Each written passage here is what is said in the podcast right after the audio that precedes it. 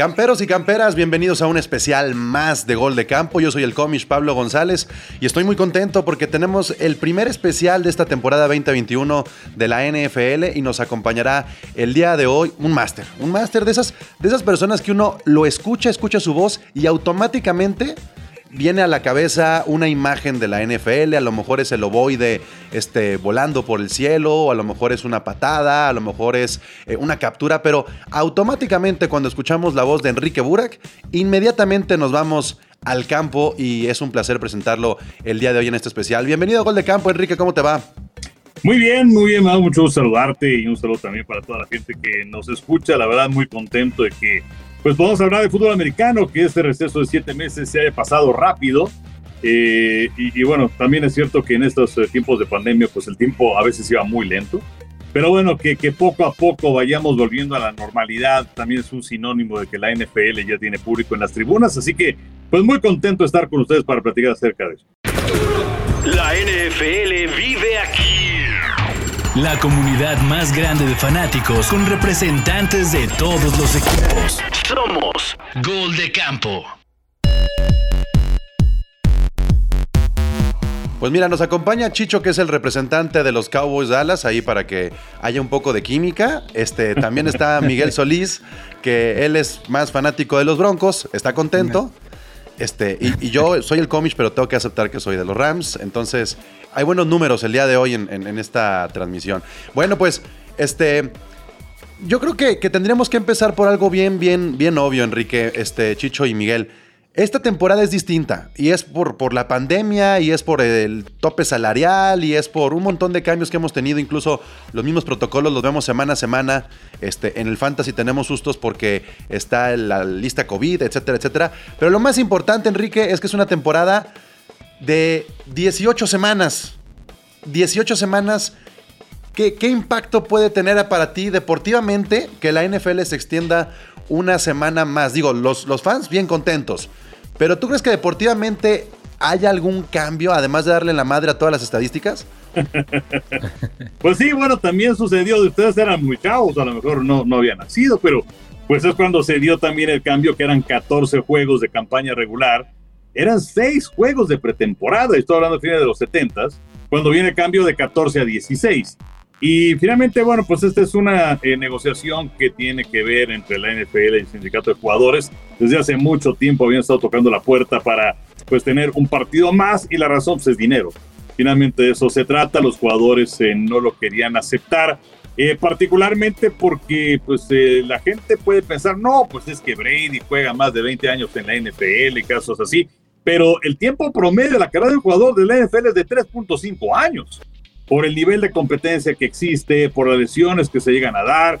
Entonces, meter un partido más, pues desde luego eh, no tenía eh, a muchos contentos en ese aspecto, simplemente por el golpeo que se da, aunque por otro lado, pues reciben un cheque más eh, semanal. Ahora, desde el punto de vista competitivo, deportivo, pues también significa que vas a tener en una campaña nueve partidos en casa y ocho en gira, y a la siguiente va a ser al revés lo cual puede significar una eh, diferencia y también una ventaja con respecto a otros equipos, ¿no? Pero pues esa es la, diferencia más amplia que yo veo, eh, la cuestión del el desbalance competitivo que puedes tener ocho o nueve partidos en casa en esta temporada. Y, creo que llega para quedarse, ¿no? O sea, eh, sí es una, un cambio de reglamento que lo vamos a notar más el próximo año cuando el tope salarial sube un poco más, cuando la pretemporada esté ya un poquito menos temerosa. Entonces, no sé, creo, creo que sí es un cambio que viene para quedarse y a modificar incluso un poco los calendarios de los deportes en Estados Unidos, porque sabemos que todo está muy, muy bien engranado. Acá estamos haciendo coraje, Chicho, porque pues ya no vamos a tener el puente el 5 de febrero para el Super Bowl, ¿no? Sí, no. Sí, claro, pues ya es este, esa era ya, ya la agenda, ¿no? Eh, vemos el Super Bowl, estamos ahí con un alcoholito o algo y ya de repente pues hay que trabajar el lunes, ¿no? Entonces, pues ya, ya, no, ya no podemos estar, eh, ya estamos un poco más limitados de tiempo, ¿no? Ahora, también tenemos que sumar lo que pasó el año pasado con un, eh, digamos, cambio también en los comodines.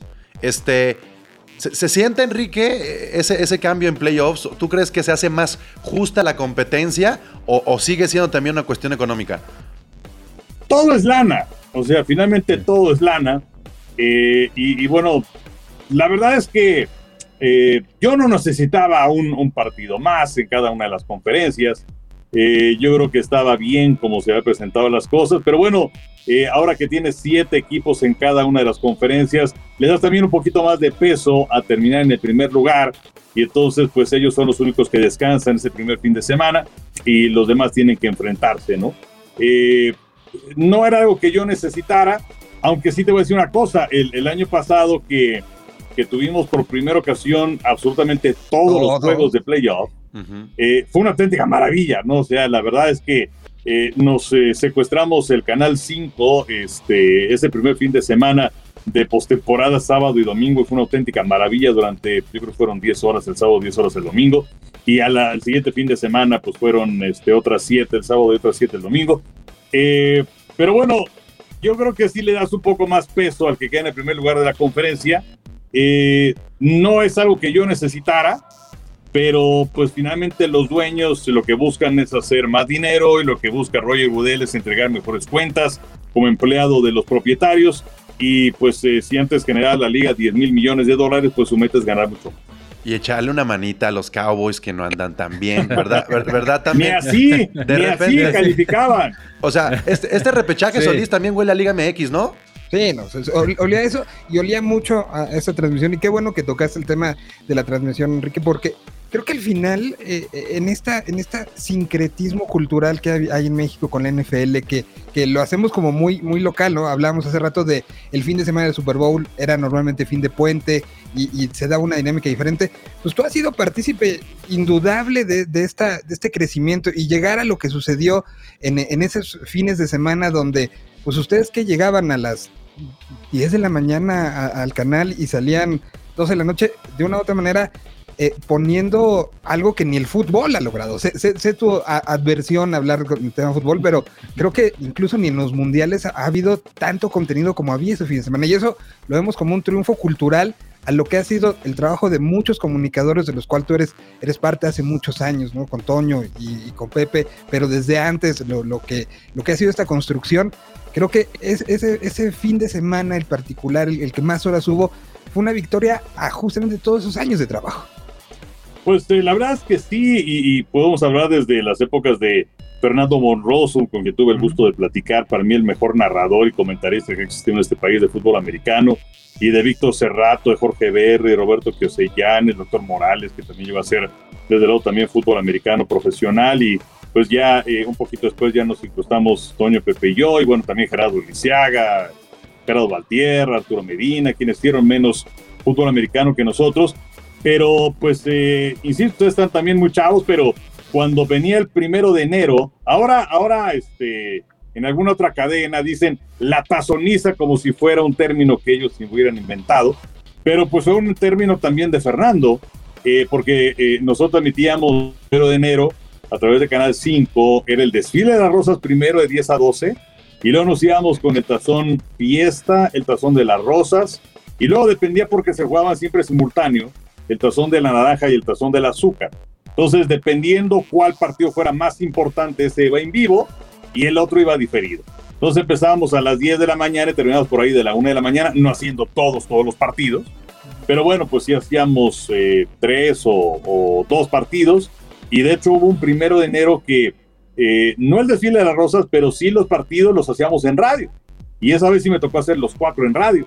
Entonces, este, pues eran, eran épocas muy padres en aquella época que pues, lamentablemente se fueron perdiendo y dejamos de hacer el fútbol americano colegial. Hijo, hace 15, 20 años, no me acuerdo hace cuánto. Y nos quedamos con la NFL, pero, pero tiene razón, o sea, es algo que se ha ido construyendo. Es un producto que le interesa mucho a los eh, anunciantes, a diferencia de algunos otros deportes que no sea fútbol, desde luego. Pero, pero los anunciantes y a quienes se manejan las cuentas en las agencias de publicidad o en las empresas mismas les gusta el fútbol americano, entonces también pues les interesa que, que se vean sus productos ahí y, efectivamente pues es parte de esa construcción que se dio desde los años 70, ¿no? Que Televisa, eh, antes de lo que era Televisa Americana, transmitía el fútbol americano desde el 67. Yo, yo nunca había visto que se involucraran tanto los deportistas en la parte comercial. O sea, este año en específico, desde el arranque, ver a Gronkowski, a Tom Brady, a Patrick Mahomes, sigue Aaron Rodgers, todos, estás viendo el fútbol americano y de repente en las transmisiones gringas te aparecen a lo mejor estos jugadores en los comerciales, es decir, hacen transmisiones de principio a fin donde se nota la NFL. En México, Enrique, ¿qué tan cerca o qué tan lejos estamos de poder involucrarnos más allá del partido en tiempo? También que regresen los colegiales, también, este, no sé, creo yo que eh, incluso por la tecnología, tú hablabas del Canal 5, pero ya el Internet nos permite que, pudieran tener una extensión multimedia. ¿Qué tan abierta están este, la televisora y qué tan abiertos pueden estar los derechos para que podamos vivir esto también en México y que el fútbol americano tenga más amplitud? Pues lo que pasa es que está muy repartido todo. O sea, en la televisión abierta, bueno, Televisa es el, es el que tiene todos los derechos eh, que tiene que compartir el Super Bowl por una, una ley que existe de preponderancia, pero todo lo demás lo tiene Televisa. Eh, pero insisto, todo lo demás está muy repartido eh, y la NFL en México tiene pues los derechos para Fox y los derechos para ESPN. Aficionados de, de Televisa entró el año pasado eh, y, luego también la cuestión de las plataformas digitales, pues también la NFL tiene su Game Pass. Entonces eh, todo está ahí perfectamente bien distribuido y pues si tú te quieres meter en eh, alguna otra plataforma, pues entonces también tienes que, que, pelear por los derechos con aquellos que ya lo tengan, ¿no? No se trata de, de inventar algo nuevo, pero pues yo creo que cada quien está perfectamente establecido en lo suyo. la tele abierta sigue siendo pues la que manda, eh, aunque no, no, no, somos ajenos a que, pues evidentemente, eh, hay muchas otras opciones y que también con el paso del tiempo esas opciones van creciendo más y creciendo más y creciendo más. Eh, aunque bueno, en México sí vamos a un ritmo más lento que en otros lugares. Hay, mucha gente que tiene una duda muy clara ahorita que hablabas de toda esta repartición del queso, ¿no? ¿Cómo se decide en, el caso de, eh, que, puede ser una pregunta muy, muy obvia para algunos, pero, pero sí estaría bueno que tú lo platicas, ¿cómo se decide la programación de quién va con qué juego? Y ustedes como, como comentaristas tienen injerencia en el decir, el bueno es de las 3 de la tarde, el sábado, el próximo domingo es tal, vamos por ese. ¿Cómo, cómo es esto? Porque, porque hay mucho, mucho fanático que le gustaría saber cómo, cómo es eso, porque al final ustedes también se oyen en algunos más cómodos que en otros, ¿no? Sí, no, y la pregunta es interesante y en ocasiones la, la, hemos, hemos respondido, pero no está de más. Eh, a raíz de que el año pasado eh, entramos nosotros con el paquete de Blitz, que pues, era lo que tenía Azteca en su momento. Entonces, eh, Fox, que también transmite un par de partidos a las 12 del día, ellos tienen la primera opción a las 12 del día y la segunda opción nos la cambiamos una semana y una semana. Una semana eh, ellos toman, digamos que la, segunda opción y el siguiente fin de semana nosotros la segunda y el otro se queda con la tercera. Y para los partidos de las 3 de la tarde es una semana y una semana. Este año las semanas nones nosotros elegimos primero y las semanas pares ellos eligen primero. Por esa razón es que nosotros tenemos el partido el próximo domingo de Carneros en contra de Tampa, que se me hace pues es, es un juegazo, ¿no? Y también tenemos que elegir los partidos con dos semanas de anticipación. Dos semanas, o sea, eh, eh, un poco adelantándose a, ver qué va a pasar esta semana para, para plantear, o sea, si, si hubiera venido, no sé, un mejor juego de, Nueva Orleans, podían haber escogido ese, por ejemplo, ¿no? Exacto, pero eh, pues sí, la, NFL, así hay una repartición, entonces tú le mandas tus, tus sugerencias este, de opción 1, 2, 3, y pues Fox hace también sus opciones de 1, 2, 3 y ya dependiendo de quién le toque primero, pues entonces ya, este, no, pues a ti te toca este, te toca el otro, y la semana pasada hicimos las elecciones de las jornadas 3 y 4, y pues esta semana en aficionados vamos a tener eh, cargadores en contra de jefes, que parece que es un juegazo a las 12 del día, y luego a las 3, como les decía, el partido de, de Tampa en contra de Carneros, y la siguiente semana eh, ellos van primero, parece que el, mejor partido de las tres es el de Green Bay Pittsburgh. Entonces, bueno, pues se lo tomaron ellos. Y a nosotros nos tocó San Francisco Seattle, que la, verdad no se me hace nada mal partido. Híjole, este, ese, ese partido que viene de, de, los Rams contra Tampa, definitivamente va a ser un juegazo, pero no sé también cuánto, pues cuánto importa tener a Brady en una transmisión, Enrique, porque También sabemos perfectamente que en su momento era como poner el ojo a los Patriotas. Creció muchísimo la afición de los Patriotas en, en Latinoamérica. Y ahora pareciera que los Bucaneros también pueden crecer. O sea, ¿cómo está afectando ya el, el nombre de Brady desde las transmisiones ¿Y cómo ves tú también que se empieza a mover a lo mejor el merch y, que empieza a haber estas células de nuevos tan patriotas, ¿no? Los nuevos este, aficionados Brady Believers. Entonces, ¿cómo, cómo ves el fenómeno de, Brady y cuánto tiempo más crees que pueda durar esto y quién podría ser el siguiente que tome la estafeta? Pues algo interesante, em, porque Patriotas, de acuerdo a un estudio de la NFL México, es eh, el equipo más popular en nuestro país seguido muy de cerca, a veces vaqueros, a veces acereros, así se van. Eh, sobre el caso de Tampa, eh, pues eh, desde luego que, Brady tiene muchos seguidores. yo no sé qué tanta gente le iba a Nueva Inglaterra como qué tanta gente le iba a Brady. Pero por otro lado, pues tienes a Brady que tiene sus seguidores y además Tampa es el campeón de la NFL. Entonces, sí, sí, por ese motivo es que tenemos el partido el próximo domingo. La verdad es que ahora no me acuerdo cuáles eran los otros juegos de las tres, pero este es el partido más importante, ¿no? De, de ese horario el próximo domingo. Y pues eh, más que seguir a Brady como tal, pues es porque tienes a Tampa y además, como le decía, pues esta selección la hicimos hace una semana y los dos equipos llegan invictos y tienen la posibilidad de ver a Matt Stafford con los Carneros. Carneros que también es un equipo candidato para llegar lejos, para muchos para llegar hasta el Super Bowl. Y sobre la mercadotecnia, pues desde luego que, que se vende mucho lo que significa la playera de Brady, quizás más que cualquiera otra de los Bucaneros. Y pues eh, Brady es para muchos el mejor jugador en la historia de la NFL, ¿no? Entonces yo creo que tienes todo en un solo paquete. ¿Y lo es para ti? Porque dijiste para unos. ¿Lo es para ti? para mí el mejor jugador en la historia de la NFL se llama Jim Brown. Eh, corredor excepcional de los Browns de Cleveland, que después de nueve años decide retirarse, pero en ocho de esos nueve años fue el mejor corredor de la NFL. Y vamos, para mí, para mí es el, mejor jugador. Hay, para algunos otros ha sido Jerry Rice y para algunos otros es Brady. Yo lo único que peleo es que muchos dicen, no, pues es que fulano de tal es el mejor. Pero basados en, no, pues es que ha ganado siete anillos del Super Bowl, está bien. O sea, pero, pero pues eh, Otto Graham también con los eh, Browns de Cleveland a fines de los 40 eh, y principios de los 50 pues también ganó el mismo número de campeonatos y metió en 10 años a siete eh, campeonatos al equipo de, de los Browns de Cleveland. O sea, puedes decirle que quieras, pero, pero la NFL no surgió en el 66 cuando empiezan los Super Bowls. O sea, la NFL tiene más de 100 años de existencia y eso es lo único que yo peleo. No, y, nadie dice en la NBA que el mejor es Russell y que, y que Jordan está bajo de él por los, los campeonatos, por ejemplo. O sea, también hay que entender un poco cómo es la dinámica de cada deporte y cómo es la dinámica también de cada posición. Si ahí me preguntan, y llevo diciendo en los últimos cuatro años, el mejor jugador de la NFL se llama Aaron Donald. O sea, ¿por qué? Por dominante, por, por, por lo que puede lograr, porque puedes cambiar incluso lo que está a su alrededor y sigue siendo Aaron Donald monstruoso. este enfrentamiento de Aaron Donald con Tom Brady, este, a mí me genera mucho morbo, porque precisamente de lo que depende Brady es de que no le rompan la bolsa y tiene enfrente a alguien especialista en eso. Entonces, creo que ahí está, o sea, no es ni siquiera el Matthew Stafford contra Tom Brady. Yo creo que la atención debe estar en cómo Aaron Donald puede influir en que Tom Brady tenga un mal juego como lo tuvo la temporada pasada. Me sale lo carnero, Enrique, pero este, pero tiene razón. Pero no se habla de Aaron Donald. Claro, y lo que pasa es que luego los reflectores se van sobre el coreback, que pues puede ser el que vende los boletos o la ofensiva en general, y un gran corredor y un gran receptor. Nunca hablas de los hombres de línea.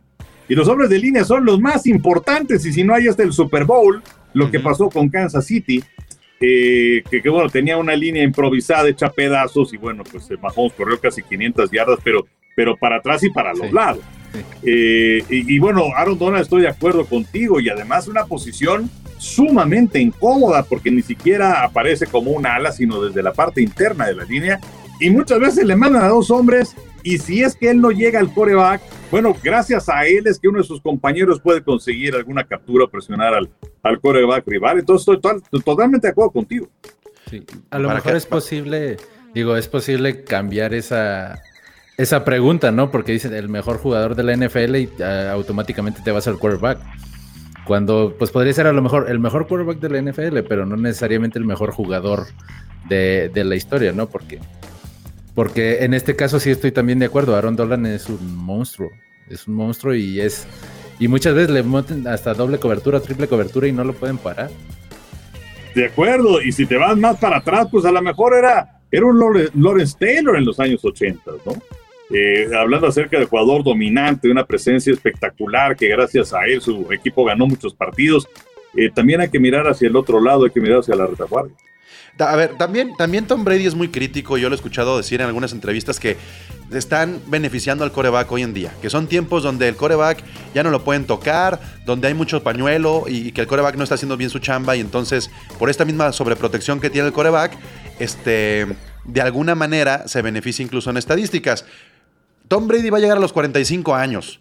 ¿Cuánto puede afectar que este jugador, que es el más ganador eh, eh, eh, en la NFL, como, como, como coreback, como lo que quieran, cuánto puede afectar a Enrique en otras posiciones de que quieran alargar luego los jugadores su carrera y no estén en ese nivel? O sea, ¿Cuánto le puede afectar esto en una decisión a Drew Brees, ahora a Aaron Rodgers, en su momento también a Philip Rivers y los que vienen de poner la mira arriba de los 40 y que no todos están preparados para jugar a ese nivel?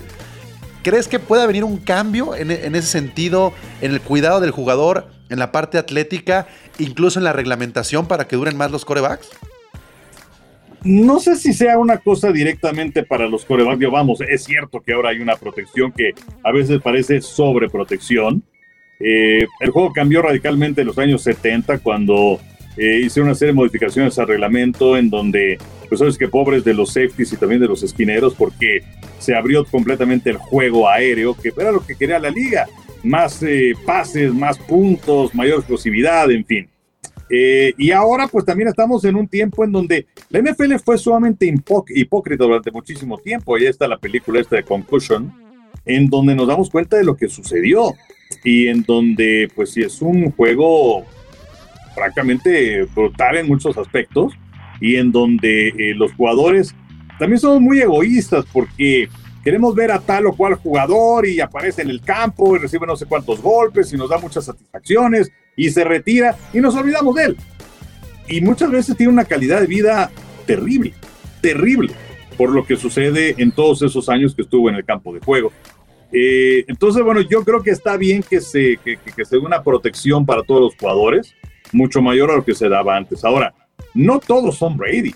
O sea, yo puedo decir, yo voy a jugar hasta los 45 años, pero si tu cuerpo no te da, si tus genes no te da, si tu protección o tu eh, preparación a lo largo del tiempo no te da, o sea, es que Brady está mejor ahora quizás cuando tenía 35. Pero, pero bueno, Breeze se fue a los 42, pero ya la máquina estaba cascabeleando, ¿no? Y tienes ahí a Rotisberger que todavía no llega a los 40 y, ya también está cascabeleando y ahora está lastimado y no sabemos si va a jugar el próximo fin de semana. Eh, Aaron Rodgers, bueno, yo creo que a lo mejor sí supera los 40 años, pero, pero tampoco va a ser una cuestión que la sobreprotección para los corebacks te vaya a garantizar que vayas a llegar a esa edad. Y, también está el factor de la competencia, en donde pues a lo mejor eres un veterano de 35, 36 años y, y viene un chamaquito y te sale por ahí un, un eh, Patrick Mahomes, como le sucedió a Alex Smith, eh, lo tuvo un año atrás y, para afuera, ¿no? Entonces, yo creo que, que es una mezcla de todos esos aspectos. Hablas un poco ahorita de los cambios y de que es una liga que, que va, mutando y se va adecuando a los momentos. Ahorita está mucha la, discusión sobre el tema de los festejos, ¿no? Y ahorita que hablábamos de, de la línea defensiva, creo que son los que ahora menos pueden pues, vitorear un poco lo que hacen, ¿no? Ayer platicábamos justamente de, de que para un defensivo hacer un, un, atrapar un coreback es un gol, ¿no? O sea, es lo, equivalente y hoy, eh, para ti como, como pues alguien que fomente el espectáculo, que narre el espectáculo, que cuente la historia. ¿Es bueno o es malo esta decisión de la liga de, limitar a un high five el, festejo? Yo francamente no lo entiendo en varios aspectos, el famoso taunting ¿no? que, se ha marcado para, para este año. Eh, porque el año pasado que la liga también estaba pues preocupada porque fuera todo mucho más vistoso, eh, en donde eh, pues no había público en las tribunas, eh, la NFL que, que pues eh, sí se convirtió en un gran espectáculo de inicio, luego los retos bajaron un poquito, entonces estaban así que este, fomentando todo este tipo de celebraciones, que vean cómo nos divertimos, que, que conecten con la gente. y de pronto este año, no, no, no, no, no, ya no queremos eso. Entonces también hay jugadores veteranos que dicen, bueno, o sea, ¿qué quiero? O sea, el año pasado sí, ahora no. Este, y, bueno, también hay que tomar en cuenta muchas veces NFL no quiere decir eh, National Football League, quiere decir No Fun League. Y, y, bajo estas mismas reglas, seguramente vieron el touchdown de Lamar Jackson el domingo contra Kansas City, cuando se escapa y cuando entra haciendo una cabriola hacia la zona de anotación, porque no había nadie. Esa no es una burla. Para mí sí, y no lo castigaron. Entonces no entiendo. La verdad es que creo que creo que están poniendo el ojo donde no tiene que ser. La verdad es que es algo completamente innecesario. Claro, en, un deporte tan objetivo y, meterle criterios, Solís, luego es muy complicado decir este cómo piensa fulanito de tal y si tienen 10 o 20 años de diferencia un, árbitro de otro, también el criterio cambia, ¿no? Y, Enrique es parte de, este asunto de llamar a través de, los festejos y la espectacularidad a nuevos fans, ¿no? O sea, si ahorita le quitas esa parte, que, bien lo decíamos en la otra transmisión, ¿no? Eh, el propio Madden lo tiene, le picas un botón y el jugador da tres vueltas, ¿no? Eso, eso te llama gente, ¿no? Y, eso también puede alejar gente.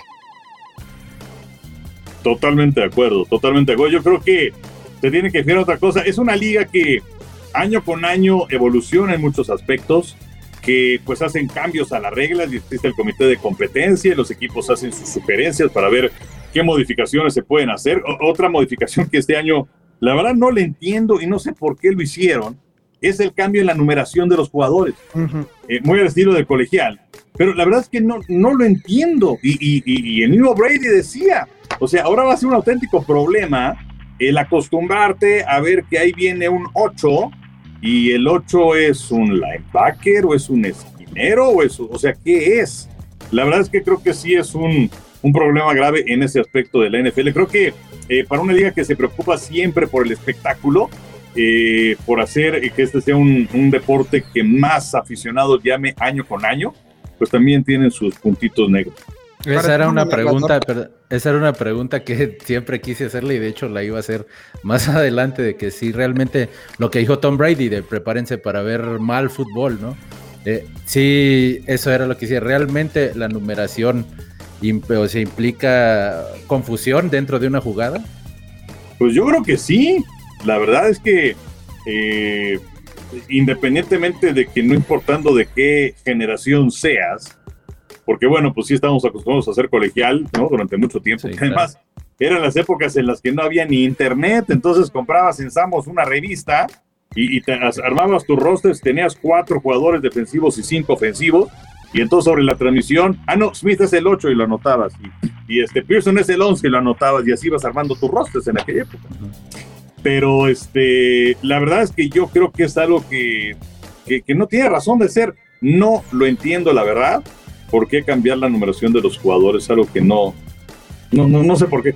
Porque además, si, si, lo cambia, el jugador tiene que pagar, ¿no? hay un asunto ahí de que tiene que, como, como que solventar. Si, hay jerseys, si hay jerseys en stock todavía, Solís. Haz de cuenta, si, si hay jerseys en stock, tiene que pagar lo que está ahí en stock. Pero si no se vende su jersey y no hay en stock, no tiene que pagar. Eso es lo que tengo entendido, ¿no, Enrique? Sí, de acuerdo, totalmente de acuerdo. O sea, o sea que este, pues ahí Ezequiel Elliott, este Michicho, pues va a tener, si algún día quiere cambiarse, va a tener que pagar todos los jerseys porque no está vendiendo el suyo. Le pasó con Jalen Smith, pasó con Jalen Smith, de hecho, en este año ya cambió al 9, ya ven que cambió, era el 58, si no me equivoco, eh, o 55, y cambió al 9 y él tuvo que pagar todo el stock. Sí, Entonces, eh, digo, eh, hasta pues para el aficionado que compró su, su jersey con tal numeración y al siguiente año te lo cambian, también podría implicar ah, un problema. No me acuerdo qué jugador dijo que, pues, se cambió el número y a todos los que compraron su jersey el año pasado con el número viejo les iba a firmar el jersey. Eso se me hace un buen detalle, al menos piensan en el gasto del aficionado. Uno vendió 10, güey. Bueno, pero pues, a lo mejor sí, ¿no? Este, eh, eh, a ver, y, hablando de evolución de, la NFL, Enrique, los corebacks están cambiando y estamos viendo más corebacks corredores. Eh, o, una, o una mezcla, un híbrido como lo puede ser Patrick Mahomes. ¿Cuál es tu favorito? ¿Cuál es como el prototipo favorito de Enrique Burak del coreback? Eh, ¿Cómo tiene que ser ¿cómo tendrías que armar este super coreback y qué tan corredor o no corredor tendría que ser? Pues a mí me gusta justamente algo a la mitad, o sea, podemos poner un Tom Brady, que es un coreback de bolsa de protección, y tienes a un Lamar Jackson, que es un coreback, pues, corredor, ¿no? Pero a mí me gusta más una cosa a la mitad. Eh, que tenga movilidad, por supuesto, que, que tenga la capacidad de, de, salir de la bolsa, de improvisar, de correr si es necesario. Eh, estoy pensando en a la cabeza un Russell Wilson, desde luego también, Patrick Mahomes también, por supuesto. Eh, a mí me gusta más a la mitad. Eh, no, no que sean cargados, insisto, a solamente bolsa de protección o solamente corebacks corredores, porque, pues, eh, bueno, en el caso de Brady, pues sí le ha dado mucho éxito, ahí están todos los títulos que ha conseguido, pero, pero Brady es Brady. Eh, y es, es una categoría aparte, cada quien es único. Y, y Lamar Jackson, pues así como que muchos éxitos tampoco ha tenido, vamos, apenas le gana por primera vez a, a, a Patrick Mahomes el pasado fin de semana. Entonces, a mí me gusta un coreback que, que, que, tenga la capacidad de moverse, pero que no dependa al 100% de ello, que tenga mucha mayor capacidad para vislumbrar el terreno de juego eh, y, bueno, pues encontrar a sus receptores. Con este termómetro, ¿dónde pones a, Josh Allen y a Kyle Murray? En, justamente en ese parámetro. ¿Cómo los has visto en, estos tres años que han jugado? Pues eh, bueno, es que Allen también es... Eh, Allen es es como un, un, un, linebacker grandote, ¿no? Este, a mí me gusta mucho Josh Allen, de hecho para mí puede ser el candidato número uno para ser jugador más valioso de la temporada. Es cierto que Buffalo fue sorprendido en casa en el primer partido de la temporada por Pittsburgh. Eh, y, y, bueno, luego ya pusieron a los delfines en su lugar el pasado domingo. Pero a mí me gusta mucho Josh Allen, me parece que es un pasador nato, que tiene una gran habilidad, que, que, puede correr y además por esa carrocería que tiene, pues también desplaza a, lo, a los defensivos, no, no teme ir hacia adelante y, bueno, pues puede empujar inclusive a su línea ofensiva. Me gusta mucho de Shalen. El caso de Kalen Murray creo que es un, es un coreback que ha evolucionado muchísimo, que, que le tocó eh, época complicada con los Cardenales de reconstrucción el año pasado, tenían la posibilidad de meterse a la postemporada en ellos mismos y perdieron el último juego de la campaña regular en contra de los Carneros. Eh, y, creo que se dedicó mucho más. Y creo que, creo que tiene esa cosa diferente, ¿no? Sea, no es el coreback más alto, pero sí es un coreback que tiene una enorme rapidez, que mete pases extraordinarios de 30, 40, 50 yardas. La verdad es que aunque son corebacks en eh, estilos diferentes, los dos me gustan mucho.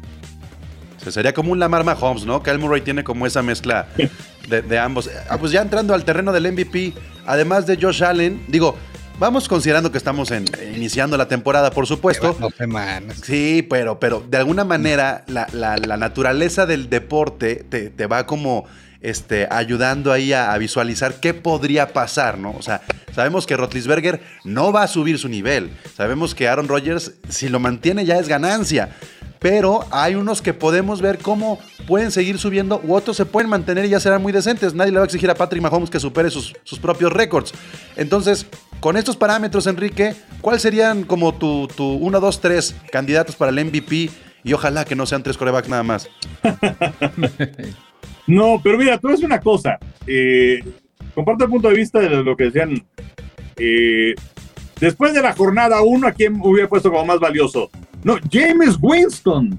No, qué bárbaro contra Green Bay y, y cinco touchdowns. Espectacular, James Winston. Yeah. Y para la semana 2, ¿qué pasó contra Carolina? Entonces, la verdad es que sí es, se me hace demasiado pronto. Eh, sí difiero poco, se me hace un poco ocioso esto. Pero, este, no sé, si es, eh, te podría decir Allen, McCaffrey, Dona. Qué bonito. Me gusta el 1, 2, 3. Está muy fantasy, además. Este, porque ya, ya, sí, como bien dice Enrique, si no vamos a decir a Sam Darnold y a Teddy Bridgewater, ¿no? Pero este. me gusta, me gusta ese, ese, ese 1, 1, 2, 3. Y ahora sí, pues, Chicho, por favor, tú y tus, y tus Cowboys tienen este, muchas, muchas cosas que preguntarle a Enrique, ¿no? Sí, pues sí, claro. Principalmente, pues, tenemos todas las dudas, ya ves que se había hablado sobre Dak Prescott, si venía al 100%, que si de, del hombro, del tobillo. Entonces ya en estos dos partidos creo que demostró que está totalmente sano, la línea ofensiva ya está sana, entre comillas, porque ya con el tema de la L. Collins y temas de COVID que han estado fuera, pero creo que no se ha visto mal.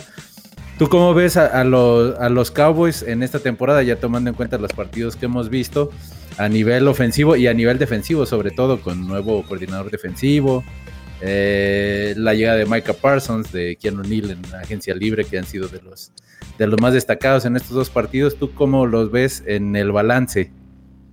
Mira, la verdad me, me sorprendió transmitimos el partido de Dallas contra Tampa y como aficionado a los vaqueros, de cualquier forma esperaba una derrota.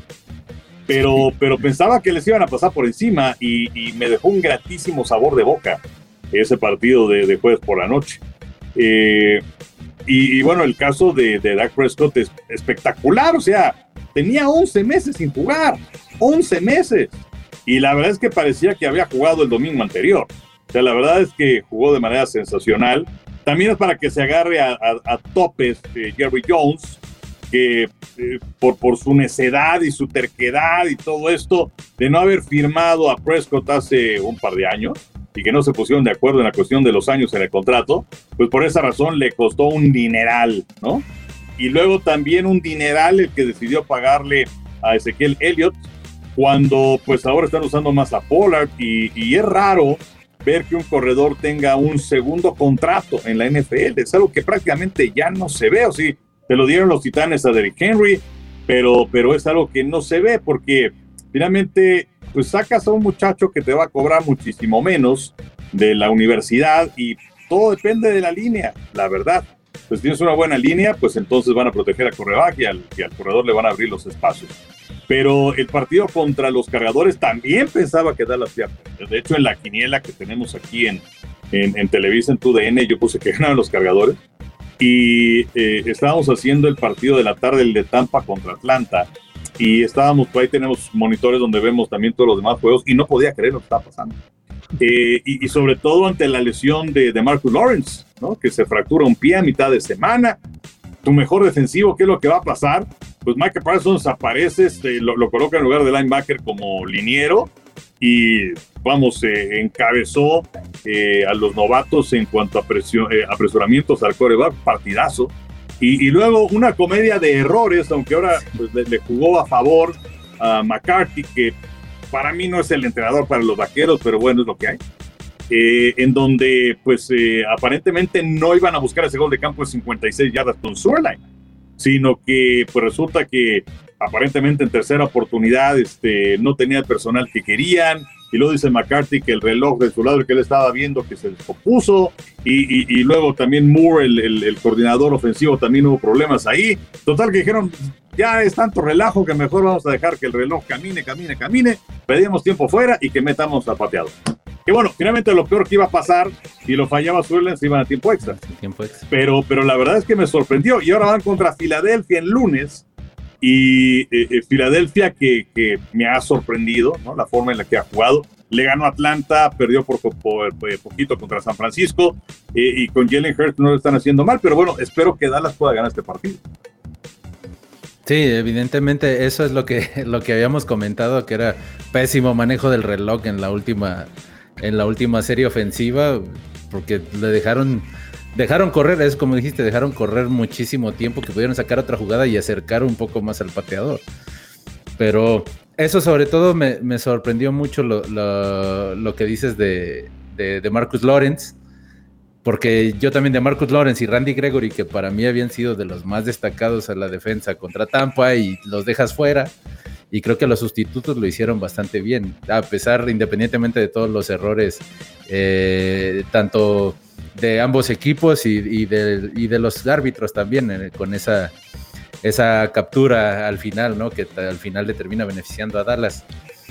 Eh, ¿Tú ves entonces a, Dallas más balanceado, digamos, a nivel defensivo? ¿Crees que se pueda mejorar? Porque también se ha visto muy oportunista en los, en los robos de balón, pero que les, les mandan muchas yardas, sobre todo en el tema aéreo, ¿no? En la secundaria. Sí, mira, Dan Quinn es un buen coordinador defensivo. Eh, lamentablemente para él tiene la letra escarlata de haber sido el entrenador en jefe de Atlanta cuando pues, este, Nueva Inglaterra les dio la vuelta y les ganó aquel Super Bowl por 25 puntos. Pero trajo gente de Atlanta, trajo jugadores a la defensiva secundaria que creo que pueden ayudar. Ahora que Dallas sea mejor este año a la defensiva que el pasado, creo que es fácil porque eran malísimos. Claro. Malísimos. Una de las peores en la historia, ¿no? De no, Dallas, malísimos. Entonces, pues, es una realidad que pues, creo que deben estar mejor este año. Pero sí han mostrado cosas que pues eh, creo que son alentadoras para la, la, la, gente que le va a Dallas. Creo que tienen posibilidades inclusive de ganar su división. Eh, porque pues está muy pareja, ¿no? O sea, quizás un poquito mejores que Gigantes, que por quinto año seguido inicia 0-2. Filadelfia sigue siendo una incógnita. Washington me parece que es un buen equipo. Eh, pero podría ser Dallas el, el tuerto en el país de los ciegos. Eh, pero bueno, ya más adelante, si piensas en medirse con un Green Bay, con Nueva Orleans, con Carnero, San Francisco, Seattle, pues ya la, la cosa cambia Tampa. Entonces, bueno, creo que Dallas se puede ganar su división, pero, pero ser contendiente para el Super Bowl, pues francamente, desde mi punto de vista. Está para, para los aficionados a, a los El balazo de agua fría hasta el final. Sí, no, no. Enrique, yo quería este, aprovechar, cuando, cuando te presentó Pablo, habló de, de, de un tema que, que es más importante, ¿no? El tema de que tu voz te, te lleva a, a, ciertas cosas y creo que, por lo menos a mí me pasó y yo, creo que a ellos dos también, de repente cuando hay un partido que se está transmitiendo por dos, tres cadenas, ca caer con ustedes significa que, te sientes como en casa, ¿no? Porque tuvimos un crecimiento, todavía no, no había todas estas opciones, entonces para nosotros la, voz de ustedes significa, significa como mucho y, y sabemos que hay mucho, mucha afición que, que, que, ha crecido con ustedes, pero también estamos enfrentando un nuevo momento de diferentes opciones y diferentes cosas, ¿no? Cosas como lo de los, los Manning, ¿no? Esta, esta situación de tenerlos a los dos echando chela mientras ven el partido, está atrayendo mucha gente, ¿no? Se hablaba hoy del 186% de, de, de, rating mayor al rating que había tenido la, la, televisión en los Estados Unidos, ese, ese, esa transmisión de los Manning el pasado lunes. ¿Tú cómo sientes que es la, la evolución? Alguien que pues que tú eres de una u otra manera el ejemplo perfecto de la vieja guardia, ¿no? ¿Cómo sientes estos nuevos momentos de, de, de estar trabajando la NFL, de, de presentarnos pues, nuevos formatos para el acercamiento con nuevas generaciones y con las viejas generaciones también? Pues yo creo que está bien, finalmente estamos hablando de competencia. Ahora, eh, sí creció la transmisión de los Manning, pero no tuvo más que la transmisión, vamos a llamarla convencional, ¿no? Eh, y, y, yo creo, eh, digo, no, no vi nada de los Manning este fin de semana, bueno, este lunes. Sí vi de la semana anterior. Y sí se me hizo muy atractivo, la verdad, este, el ver a Eli y, y el escuchar a Peyton, que Peyton Manning, en lo que haga, lo, lo, hace estupendamente bien. Y luego tenías a tus invitados y ahí luego aparecía Charles Barkley, que es, eh, es muy divertido porque es una persona sin filtro, entonces no sabes qué va a decir. Eh, y, y, es divertido en ese aspecto. Estaba Russell Wilson también pero desde el punto de vista, y ya es cuestión de gustos, ¿no? Pero creo que para mí estuvo bien un ratito, pero luego ya le puse a la transmisión normal porque pues me, me distrae, o sea, yo, yo, quiero, quiero ver el partido y disfrutarlo eh, pues de, de, de, otra manera, o sea, de, de, la manera, vamos a decirle, convencional. Eh, y, y, del otro que mencionas, pues sí, es cierto que existen ahora muchas eh, opciones cuando, cuando yo estaba creciendo y, y, y pues este eh, ponía la tele, bueno, existían los partidos de Televisa, estaba también Canal 13 antes de convertirse en televisión azteca, o si no, este, si tenía, bueno, teníamos cablevisión, entonces ver también a, a lo mejor alguna que otra opción, ¿no? Pero pues yo creo que la, la, la competencia es buena y finalmente eh, la gente se va adaptando a las circunstancias que, que, que se dan hay quien sí tiene para pagar Game Pass, hay quien no lo tiene, hay quien tiene para pagar Internet, hay quien no lo tiene, hay quien le gusta más eh, la transmisión en televisión abierta que en eh, televisión de paga, o al revés. Entonces, vamos, pues bienvenida a la competencia. Eh, hay muchas opciones y, y, pues este, eso también nos obliga a hacer un trabajo mucho más eh, no así profesional porque siempre hemos sido profesionales, o sea, la verdad que la escuela de Fernando Bonrosum era, era de estudiar para cada una de las transmisiones y, y no llegar con las hojas en blanco. Eh, desde una semana o en este caso dos semanas antes sabemos qué partidos tenemos y los preparamos. Eh, y, también es cierto que ahora con tantas redes sociales y con tanta información, como les decía hace, hace un momento, este, Antes era, era ir a comprar el USA Today, periódico gringo, este, todos los días eh, a, los hoteles para, para, tener información porque no había más. O, el primer viernes eh, previo a la temporada del americano eh, era comprar el suplemento del USA Today porque ahí venían los rosters y para nosotros era oro molido. Pero pues ahora hay información en todos lados y hay muchos aficionados que saben más que nosotros. Entonces, eh, pues es, cosa de, prepararse y de mantenerte ahí pues lo, lo, más informado y preparado posible para cada transmisión, independientemente que sabemos que hay, hay muchas otras opciones, ¿no? Es, es hacer el trabajo lo mejor posible, pues ya la gente decidirá con quién se queda.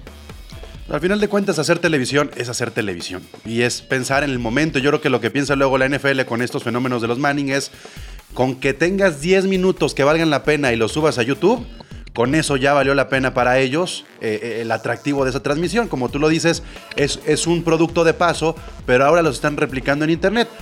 Ustedes, por ejemplo, Enrique, cuando uno se mete a, en Apple Podcast o Spotify, a cualquier plataforma y se mete a la categoría de NFL, el podcast número uno es de ustedes. O sea, y a pesar de que hay un cambio ya de formato, que está la tele, que está la radio, que están los medios impresos, ustedes están dominando también todavía por esta química que tienen eh, en, formato podcast, ¿no? O sea, ¿cómo, vives tú también el hecho de, cambiar a lo mejor de canal y el podcast lo escuchan en cualquier otro momento y no tienes a lo mejor esa, esa prisa que da la televisión de repente por los 20 segundos el corte comercial y luego la mención. ¿Cómo se vive hacer también este tipo de, charlas? Pues la verdad es que es muy divertido. Eh, es, eh, no sé, eh, tiene razón, en la tele hay mucha prisa, pero también al hacer pues tantos años béisbol, el béisbol es un deporte que te permite, por la cadencia del juego, que viene el lanzamiento y luego pasan 30 segundos que lo, no pasa nada. Este, e, entonces, bueno, pues no hay deporte en donde puedas platicar más con tus compañeros o, comentar acerca de historias como es el, el, béisbol. Y creo que eso también nos ha ayudado en, en, esa química que hemos tenido a lo largo de tanto tiempo, Toño, Pepe y yo. Y, pues es una plática pues informal como pues las hemos tenido en, infinidad de ocasiones. Eh, este es un producto que, que surge dentro de los varios que lanzó TUDN, eh, eh, que empezó siendo un podcast de 10 minutos, de 15, y ahora pues ya hacemos cosas de 40, 45 minutos y le hemos ido agregando cositas eh, y, bueno, obviamente pues sí, preparamos cosas, tenemos ciertos temas eh, que, sean como hilo conductor, pero luego una cosa te lleva a la otra y otra te lleva a la otra y, luego ya tienes que regresar a donde estabas, pero eh, mira, afortunadamente la respuesta, como mencionas, ha sido muy buena desde gente que nos ha seguido a lo largo de los años y me pongo quizás también en el lugar de de cuando yo era un, pues un, aficionado y que me encantaba poner la tele, escuchar las canciones de, de Von Rossum, de Cerrato, de Berry. Y, y, para mí era muy divertido cuando los partidos estaban ya completamente abiertos, que se pusieran a platicar de otras cosas. Eh, luego, luego en redes sociales hay gente que nos dice, cuando un partido ya está completamente abierto, no, pónganse a narrar el partido. Bien, vamos a narrarlo pero, pero para mí era más divertido que contar, que hablaran de otras cosas y surgieron las mejores anécdotas de que, ellos habían vivido o que habían escuchado, que habían leído, ¿no? Entonces es cuestión de, estilos y, y pues la verdad es que pues eh, con el paso de los años eh, llegamos por, vamos a decir que por casualidad a trabajar juntos porque en aquella época pues llegabas a Televisa y te formabas al final de la cola y este, pues luego la cola iba avanzando y nos fue tocando trabajar juntos eh, y de, compañeros de trabajo, pues nos hicimos amigos y pues, prácticamente hermanos, ¿no? Entonces, pues eh, que podamos eh, transmitir eso a la gente, pues es algo que, que, es muy, muy, muy, muy agradable.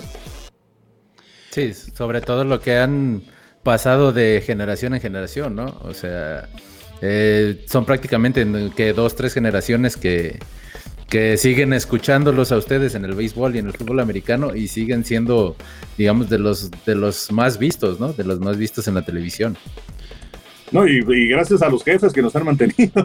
porque si no hay apoyo, los jefes. Sí, porque luego uno ve, uno ve las rotaciones que hay en las cadenas y dice, ahora quién van a quitar, quién van a poner, pero ustedes están anclados están anclados y pasan generaciones y, pues felicidades Enrique, la verdad es que también, también se entiende que es parte como de la evolución y uno podría entender que que llegue este, sangre nueva y quieran refrescarlo, pero ustedes se han adaptado a los nuevos tiempos y eso es valiosísimo y se agradece un montón. Sobre todo que, que nos regales tu tiempo para responder a este llamado de gol de campo. De, de, verdad, de verdad, este, de corazón te agradecemos todo el equipo, los más de 40 que lo conformamos. No, la verdad es que muchas gracias por la invitación, lo pasé muy, muy bien. Este, ojalá haya una, una siguiente ocasión y la verdad, este, muy agradable platicar con todos ustedes. Gracias, Chicho, no, este, gracias. Miguel. Gracias a todos y gracias a la gente que, que nos sigue. Ya saben, estamos en www.goldecampo.com.mx. Nos pueden seguir también a través de Yo Mobile todos los martes a las 6. Ahí hacemos el live. Yo soy Pablo González, el Comish. La NFL vive aquí. Muchas gracias.